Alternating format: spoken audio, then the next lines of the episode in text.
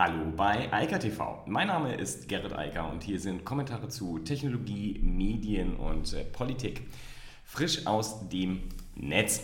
Und das Thema ist heute sehr chinesisch, äh, sage ich mal, denn da gibt es eine ganze Menge spannender Artikel und Studien, die gerade veröffentlicht wurden und die drehen sich im Kern immer um China, aber ähm, es geht auch ein bisschen um uns hier in Europa und außerdem um Indien. Also äh, das Internet verändert sich, das ist äh, die spannende Aussage, die dort getroffen wird und die Strategy aufgeworfen hat.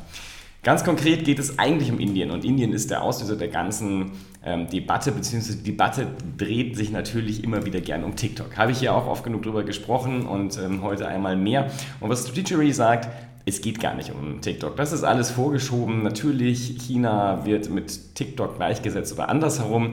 Äh, TikTok mit China.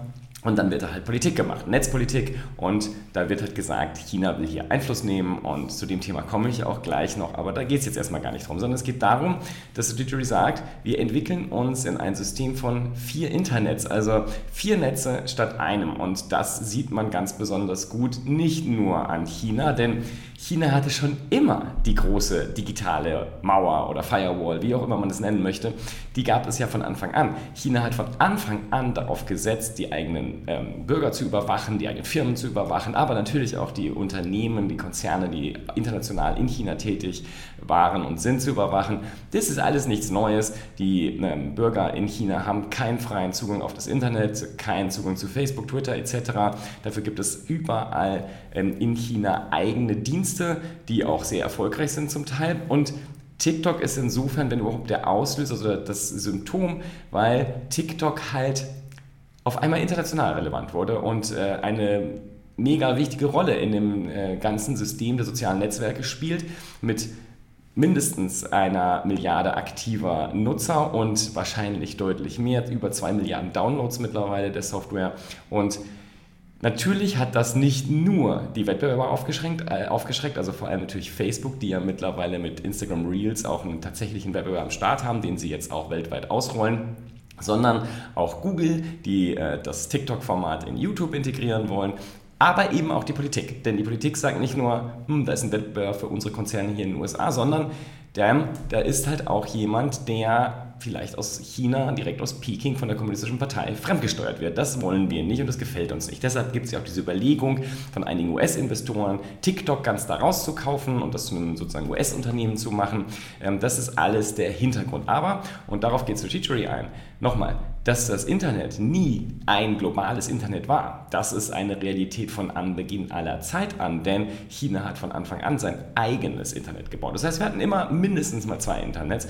Und was Strategy sagt, ist, Indien macht etwas sehr Ähnliches, beziehungsweise die Visionen und auch das, was ähm, Jio macht im Ausbau der Telekom. Infrastruktur in Indien, das sorgt dafür, dass Indien sich auch letztlich abkapseln wird und auch nicht mehr zugänglich sein wird für andere Marktteilnehmer. Und das konnte man ja jetzt auch schön sehen, ganz konkret wieder im Verhältnis zwischen Indien und China und auch wieder bei TikTok, dass man halt 58, eben nicht nur TikTok, sondern 58 chinesische Apps aus den App Stores in Indien verbannt hat und gesagt, ihr dürft hier nicht mehr agieren. Da geht es allerdings auch um ganz handfeste im Wortsinne Konflikte, die Indien und China im Himalaya ausfechten. Aber das wird halt in dieser digitalen Welt dann natürlich weiter betrieben und äh, da ist halt dann letztlich eine Schranke eingeführt worden und gesagt worden, okay, das wollen wir hier nicht haben. Wir wollen den chinesischen Einfluss hier nicht haben und damit spielt Indien da eine sehr ähnliche Rolle. Der Artikel beleuchtet das auch vor allem im Hinblick auf die strategische Ausrichtung von Geo, die ja sehr auf äh, den Ausbau der 5G-Netze in Indien setzen und da auch viel weiter sind als zum Beispiel hier in Deutschland, was ein bisschen traurig ist. Aber das ist gar nicht das Thema. Jedenfalls Indien koppelt sich da auch teilweise vom Netz ab, sorgt für einen Ausschluss von anderen Anbietern aus anderen Ländern, wie jetzt zum Beispiel aus China. Und was Strategy sagt, on top Deshalb kommen wir jetzt zur vierten Nummer. Wir haben halt neben den USA mit dem Modell des äh, Laissez-faire-Internets, jeder darf alles, was natürlich sehr äh, interessant und spannend für die US-Konzerne ist, also die Tech-Konzerne, haben wir China von Anfang an. Wir haben Indien als einen neuen globalen Spieler, der auch das Digitale mittlerweile sehr gut, also die Klaviatur des Digitalen sehr gut bespielt.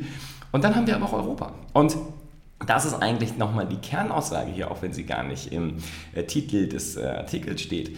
Europa hat zwar keine Vision fürs Internet, aber sagt zu allem Nein und äh, sorgt mit GDPR, also der DSGVO, mit allerlei Copyright äh, und anderen Gesetzen dafür, dass sich Europa auch langsam aus dem Internet zurückzieht und sozusagen eine eigene zwar nicht infrastrukturtechnischer Art, aber rechtliche Struktur aufbaut, die das Internet auch kleiner macht für die europäischen Bürger. Schon ein paar Mal gesagt, ähm, wir sind kurz davor, dass man einfach ein VPN braucht, um das Internet wirklich so zu sehen, wie es tatsächlich ist und nicht, wie es durch irgendwelche urheberrechtlichen Beschränkungen durch die Europäische Union und äh, die entsprechenden Nationalstaaten dann eingeschränkt wird. Das ist die Situation, die wir ja mittlerweile haben. Das heißt, auch Europa ist mittlerweile dabei, ein eigenes Internet zu bauen, was anders funktioniert als das freie Internet, das in den USA noch verfügbar ist und komplett anders als das, was in China und in Indien gerade gebaut wird. Insgesamt jedenfalls sehr lesenswerter Artikel und ich glaube auch ein Problem, mit dem wir uns noch sehr, sehr umfangreich beschäftigen werden müssen, denn es verändert halt komplett die Struktur des Netzes, wie sie bisher war und was da zukünftig auch möglich ist, auch welche Unternehmen dort Einfluss nehmen können überhaupt noch und halt eben nicht nur in Anführungsstrichen in der westlichen Hemisphäre, sondern auch in Asien und auch in Europa. Das darf man bei der Sache halt nicht so ganz vergessen vergessen. Aber wie gesagt, das Thema China geht halt äh, weiter. Ähm, da gibt es ein äh, super spannendes White Paper vom Stanford Internet Observatory und die haben sich mal umfangreich mit den ganzen Kommunikationsmaßnahmen von China beschäftigt, die da ablaufen. Die betreffen ja auch nicht nur die sozialen Netzwerke, also die sozialen Medien, sondern eben auch ganz klar das Broadcasting-Netzwerk in China, aber auch die versuchten Beeinflussungen in anderen Ländern. Und das ist etwas, wo sie sagen, okay, ja, China hat dort eine sehr konsequente, einen sehr konsequenten Aufbau betrieben, verbessert die Strukturen auch ständig, die Propagandamaschine, die dort in Peking läuft, ähm, funktioniert allerdings zum Beispiel ganz anders als die russische, während Russland halt zum Beispiel bewiesenermaßen auf Wahlen in den USA, in Europa, in Deutschland zum Beispiel auch Einfluss nehmen will über Trollfarmen und ähnliches, ähm, ist China eher an einem anderen Vorgehen interessiert. Sie wollen nämlich ihr eigenes Image, ihr Bild in der Welt verbessern. Sie wollen sich sozusagen als der globale Leader dort positionieren und versuchen dort Einfluss zu nehmen. Das äh, ist natürlich letztlich unter dem Strich das gleiche Spiel, aber zumindest nicht auf äh, in einer destruktiven Art und Weise, zumindest noch nicht. Und ähm, was das White Paper auch ziemlich klar sagt, China ist da mittlerweile sehr erfolgreich, lernt auch und passt auch die eigenen Strategien, die eigenen Kommunikationsstrategien an. Ähm, es geht aber vor allem halt um das Narrativ, also die Inhalt und die Inhaltsstrategie, die China hier verfolgt und wie sie sich außen darstellen wollen. Die merken halt auch, was nicht gut funktioniert und was funktioniert und passen die Kommunikation entsprechend an, betreiben aber letztlich, wie Russland auch, durchaus auch Trollfarmen und andere Mechanismen, mit denen sie auch Einfluss nehmen können. Aber wie gesagt, sie versuchen ein positives positives Image für sich nach außen zu gewinnen und versuchen nicht andere zu unterminieren. Zumindest ist das nicht das, was ähm, da bekannt ist aktuell. Ups. So, ähm, ganz spannendes Thema fand ich und einer der spannendsten Artikel, die ich so in den letzten Wochen äh, gelesen habe, kommt von Rest of World. Und der Blogpost beschäftigt sich damit, wie man eigentlich in Bangladesch E-Commerce betreibt. Und Bangladesch ist jetzt bekanntermaßen ein klassisches äh, dritte Weltland. Äh, wenn Bangladesch eigentlich in den Medien ist, dann geht es immer um ja, nicht zu positive Entwicklung, aber das stimmt alles gar nicht mehr. Bangladesch ist wirtschaftlich ganz interessant aufgestellt und was wirklich spannend ist, ist, in Bangladesch gibt es viele der klassischen Konzerne nicht. Aber Bangladesch hat auch keine eigene Infrastruktur, so wie zum Beispiel China und Indien, also mit eigenen äh, Dienstleistern, die das machen. Insbesondere hat Bangladesch kein Amazon und insbesondere hat Bangladesch kein eBay, also die klassischen großen Shop-Anbieter. Das hat verschiedene Gründe. Insbesondere liegt es daran, das habe ich auch hier gelernt, dass Kreditkarten, vor allem international akzeptierte Kreditkarten in Bangladesch Mangelware sind und auch so nicht verfügbar. Nichtsdestotrotz wird natürlich auch in Bangladesch E-Commerce betrieben und das findet statt über Facebook. Und das ist insofern spannend, als man hier sieht, für mich jedenfalls immer wieder sehr erhellend. Kreativität ähm, funktioniert vor allem dann, wenn Mangel herrscht. In diesem Fall Mangel an Kreditkarten und an Zugang zu gewissen Dienstanbietern, wie halt Amazon, eBay, die ja Plattformen für Hunderttausende, Millionen Händler auf der ganzen Welt sind und äh, darüber wird halt abgewickelt, genauso wie Alibaba halt äh, das für China macht und mittlerweile ja auch immer stärker in Europa. Also, was machen die E-Commercer in Bangladesch? Die benutzen, wie übrigens äh, die international tätigen E-Commercer auch, vor allem gerne Livestreaming-Tools und benutzen nur statt dem, was Amazon zum Beispiel gerade erst aufbaut mit dem Amazon Live Creator oder was äh, zum Beispiel auch TikTok und andere aufbauen, nutzen sie Facebook Live, um darüber ihre Produkte anzupreisen. Denn im Regelfall sind E-Commercer in Bangladesch nicht super aufgestellte äh, Logistikunternehmen wie Amazon, sondern sie sind letztlich die, das zusätzliche Schaufenster im digitalen Raum. Und was die Händler machen, die im Regelfall so ganz normale Händler oder Großhändler sind, die nutzen vor allem Livestreaming über Facebook Live und dann verkaufen sie in Gruppen etc. ihre Ware und das Ganze läuft direkt über Facebook. Spannend und äh, sicherlich lesenswert, weil was ich daran immer interessant finde, ist, man kann hier halt sehen, mit welchen Mitteln man ein letztlich sehr hochwertiges digitales Produkt aufbauen kann, ohne dass die ähm, super durchoptimierten äh, Unterstützungstools, die Amazon zum Beispiel bietet, da sind und vorhanden sind. Es geht trotzdem, wenn man denn will und ähm, ein bisschen Kreativität walten lässt. Und das ist vielleicht auch für kleinere Unternehmen hierzu dann eine durchaus interessante Story zu lesen, wie man das machen kann, wenn die Großen nicht da sind. Wenn wir gerade bei Facebook sind, noch eine kurze Nachricht dazu. Facebook ähm, hat jetzt endlich auch ein Tool wie zum Beispiel Signal schon, ich weiß nicht, seit immer. Man kann jetzt die Nachrichten nochmal direkt verschlüsseln. Das heißt, man kann nochmal die Face-ID abfordern, wenn man den Facebook Messenger aufmacht. Ähm, das kann man aktivieren jetzt in iOS. In Android soll das wohl irgendwann kommen. Ähm, das finde ich auch mal interessant, dass das, äh, ja, weil Facebook ja auch weiß, dass die meisten Menschen halt Android haben und nicht iOS, aber iOS ähm, scheint das offensichtlich einfacher implementieren zu können. Und jedenfalls, wenn man den Messenger aufmacht, kann man jetzt einschalten, dass dann nochmal die Gesichtserkennung äh, erforderlich ist, damit man da rein kann. Äh, das ist halt vor allem interessant, wenn man das Telefon zwischendurch mal irgendwie gibt und ähnliches, dann kann man so sozusagen dafür sorgen, dass die Privatsphäre im Nachrichtenbereich erhalten bleibt. Aber auch grundsätzlich es einfach schwerer ist, auf gewisse Tools zuzugreifen und gerade Messenger sind natürlich ein wichtiger Dienst, den wir alle sehr häufig und gern benutzen. Letzte Nachricht.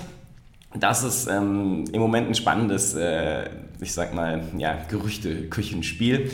Ähm, ich hatte ja schon darüber berichtet, Softbank will ja ARM verkaufen, also den Hersteller der Chips, die Apple ja jetzt ganz massiv forcieren will und nicht mehr nur in iPhones und iPads, sondern auch in MacBooks und iMacs etc. verbauen möchte. Also das ist ja eine massive Strategieveränderung, die Apple da fährt. Und ähm, Softbank hat gesagt, okay, wir müssen Liquidität herstellen, wir müssen ARM verkaufen. Das ist ja ein britisches Unternehmen und da suchen sie natürlich jetzt einen Käufer und offenbar ist es wohl so, dass Nvidia äh, Interesse gezeigt hat und äh, da einsteigen müsste, möchte.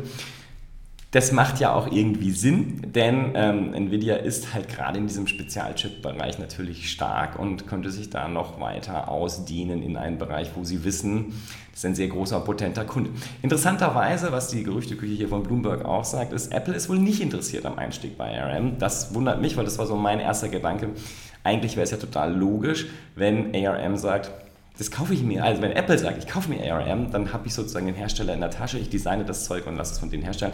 Aber ich glaube, dass ähm, das tatsächlich auch andersrum nicht so gut zur Apple-Strategie passt. Apple ähm, kauft halt gerade diese Komponenten gerne zu. Ähm, die, die designen die Chips und sagen, wie das Ding auszusehen hat und kaufen dann ein. Und das ist äh, vielleicht auch für die Zukunft der bessere Weg, denn dann bleibt man halt auch in der guten Position, einfacher sich zu trennen und zu sagen, ich wechsle mal den Chip-Anbieter. Das ist ja etwas, was viele andere Computerhersteller in der Geschwindigkeit und der Häufigkeit, wie Apple das macht, gar nicht tun. Es ist ja schon interessant, dass Apple dort halt das eigen, die eigenen Strategien dann so weit über auch durchaus Fußfesseln setzt, die sie sich selbst anlegen oder die andere ja sich auch anlegen, wenn sie zum Beispiel wie Microsoft sich immer an Intel gebunden haben und andere wie AMD und so dann da nur nachproduzieren konnten und äh, sozusagen Kopien bauen konnten. Anyway, das war äh, das letzte Mal IKTV im Moment jetzt erstmal, denn ähm, ich gehe jetzt ähm, sozusagen in die Sommerpause. Das heißt, ähm, äh, wird vielleicht noch ein bisschen IKTV auf TikTok geben, weil es macht einfach zu viel Spaß mir im Moment, um das äh, nicht zu machen und das ist auch keine, ja, äh, kein Zeitaufwand, mal gucken. Ähm, aber hier auf YouTube ist jetzt vorläufig mal Schluss für die nächsten zwei Wochen. Ähm, das heißt, wir hören uns dann irgendwann so Anfang Mitte August wieder. Zumindest hoffe ich das und ähm, wünsche allen, die jetzt auch vielleicht Urlaub machen, eine schöne Zeit und gute Erholung und wie immer schön gesund bleiben. In diesem Sinne, bis dann. Ciao, ciao. Das war Eika TV frisch aus dem Netz. Unter eika.tv findet sich der Livestream auf YouTube. Via alka.media können weiterführende Links abgerufen werden. Und auf alka.digital gibt es eine Vielzahl von Kontaktmöglichkeiten.